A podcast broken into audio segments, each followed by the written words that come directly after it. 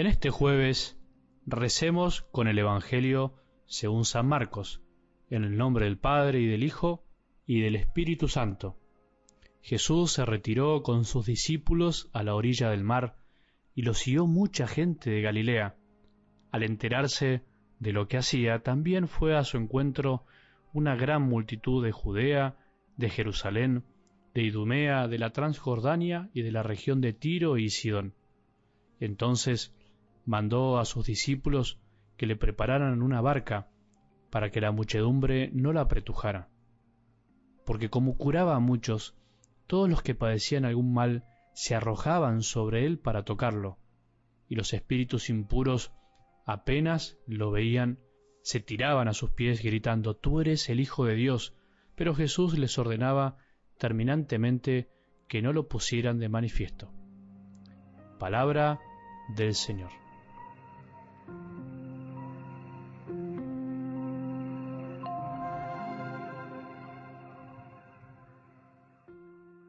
Una vez, una mujer anciana muy sencilla me conmovió en una charla. Me dijo, Padre, yo cuando rezo el Padre nuestro lloro. Por adentro pensé, qué tierno, ojalá pudiera yo también llorar de amor cuando rezo. Pero siguió diciéndome, lloro al decir las palabras, perdona nuestras ofensas como nosotros perdonamos a los que nos ofenden porque, Padre, yo no puedo perdonar a alguien que me hizo mucho mal, y si no puedo perdonar, ¿cómo voy a decir eso? ¿Cómo me conmovió una sinceridad admirable y una gran conciencia de la incoherencia interior que vivía, no voluntaria, sino que no la podía manejar, pero al mismo tiempo una lección de amor para mí, para vos también, una lección de deseo de amar, de deseo de perdonar en serio que se contrapone a muchas veces cosas que escucho, que escuchamos, personas que creen que no tienen pecado, que incluso van a la iglesia, van y se acercan y dicen, Padre, la verdad que yo no le hago mal a nadie. Y es verdad, puede ser que no le hagan mal a nadie, pero ¿están haciendo el bien? ¿Estamos haciendo todo lo que podemos?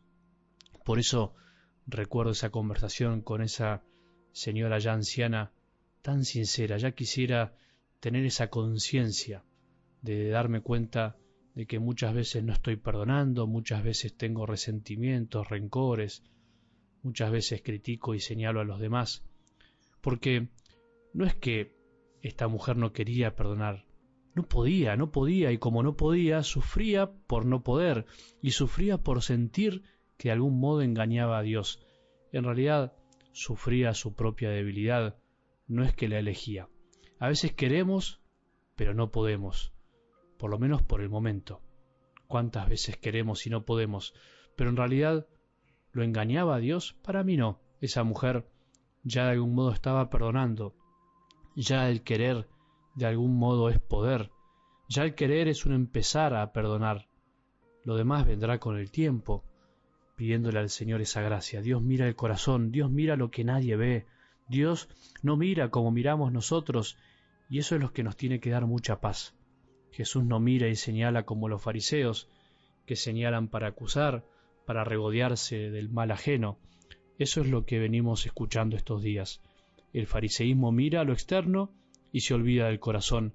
El fariseísmo de nuestro corazón se queda con la cáscara de las cosas y se olvida que la cáscara puede estar fea, podrida, pero no siempre el corazón podemos andar rotos por la vida, nadie se da cuenta en el fondo que nuestro corazón está unido al Señor. El fariseo que llevamos dentro entonces no puede ver más allá de la ley y no sabe aplicar o entender la ley en cada contexto. Por eso la aplica a rajatabla en cualquier circunstancia olvidándose de las personas. El fariseo que nos acecha no ve personas amadas por el Padre, ve oportunidades para mostrar su capacidad de juzgar, no de amar. En cambio, Jesús es el juez misericordioso por excelencia que mejor nos conoce y sabe de nuestras luchas, de nuestros silencios, de nuestros dolores, de nuestros intentos que fracasan, de nuestros deseos desordenados, de nuestros pecados no deseados pero cometidos, sabe todo, incluso más que nosotros. Por eso solo Él puede juzgarnos con verdad y amor. Él no nos señala como los fariseos, como los que tenemos a nuestro alrededor, que por más buenos que sean, no nos conocen. Él nos abraza, nos quiere abrazar. ¿Para qué? Para curarnos, para sacarnos los espíritus impuros que nos atormentan, que no nos dejan ser libres, verdaderos hijos del Padre. Al mismo tiempo, según algo del Evangelio de hoy, Jesús no se deja señalar por cualquiera, no se deja apretujar, se deja señalar por aquellos que son humildes como Juan Bautista, no por los que lo quieren manipular, no por los que lo quieren utilizar, no por los que utilizan mal su nombre. No se puede manipular a Dios, no podemos usarlo para nuestra conveniencia. Ante los gritos de los espíritus impuros dice la palabra que Jesús les ordenaba terminantemente que no lo pusieran de manifiesto. ¿Te preguntaste alguna vez por qué Jesús no quería que se difunda las cosas que hacía? ¿Por qué Jesús no quería que digan quién era? Justamente por esto que venimos hablando, porque Él quería y quiere enseñarnos a no mirar las apariencias únicamente, sino a mirar el corazón. No hay que señalar por lo externo. Lo que más hace sufrir a Jesús es que nos quedemos con las apariencias de lo que hizo y no con su corazón. Él no quería ser un milagrero más, no quería ser un sanador del montón, no quería ser la solución a los problemas. Jesús no quería vivir la apariencia, sino que quería mostrarnos su corazón, quiere mostrarnos su corazón, quiere que nos enamoremos de su corazón. Él quiere que lo amemos, que lo amemos por lo que es y no por lo que hace, así como quiere que nos amemos entre nosotros por lo que somos y no por lo que hacemos. Por eso prohibía que le hagan mala propaganda, porque la propaganda lo único que exalta es lo que las personas hacen y hace muy difícil que veamos lo que las personas son. Busquemos seguir a Jesús como Él quiere que lo sigamos. Pensemos a qué Jesús andamos siguiendo, a quién nos señalaron alguna vez. Recemos si verdaderamente al señalar a Jesús para que otros lo sigan, estamos señalando el corazón o la cáscara de nuestra fe.